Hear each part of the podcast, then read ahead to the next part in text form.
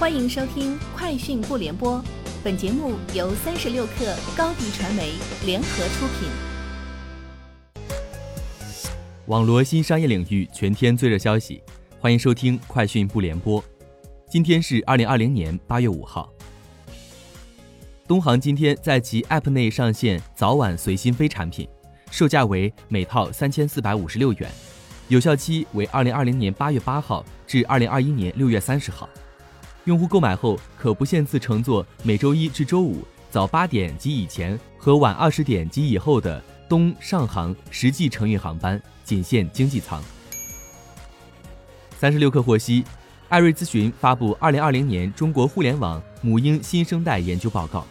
报告表示，母婴市场规模稳步增长，消费市场规模预计二零二零年将达到三点二万亿。二零二零年第一季度。互联网母婴市场月活增长至六点四六亿，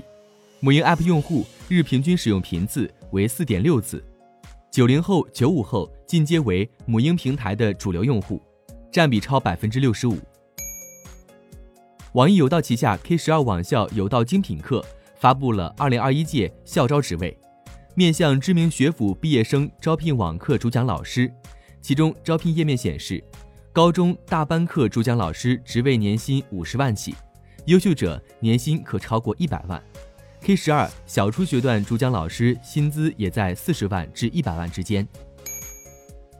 苏宁今天与蔚来汽车达成战略合作，双方将围绕渠道拓展、消费者服务、品牌推广、B to B 合作、酒店业务、智能制造等领域展开合作，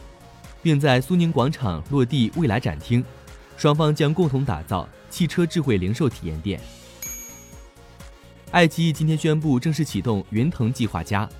联合爱奇艺多个实验室、外部影视方共同生产自制定制影视作品。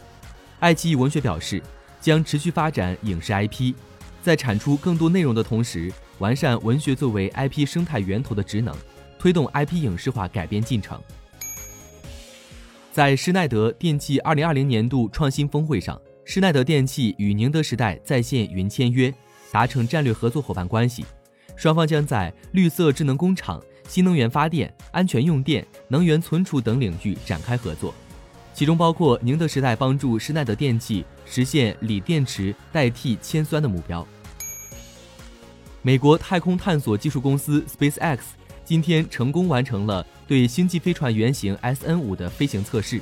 试飞高度达到了。大约一百五十米，这意味着 Starship 的测试工作已经正式从地面测试跨入了飞行的阶段。路透社援引数据显示，美国总统特朗普在上周五对记者表示，打算禁止 TikTok 后，TikTok 的四个竞争对手 Triller、Byte、Dubsmash 与 Likey 的下载次数在该周末都出现激增，Triller 在美国的每日下载次数更是几乎翻倍。至将近六点二万次。以上就是今天节目的全部内容，明天见。欢迎添加小小客微信 xs 三六 kr，加入三十六氪粉丝群。直播带货就找高迪传媒，合作请联系微信公众号高迪传媒。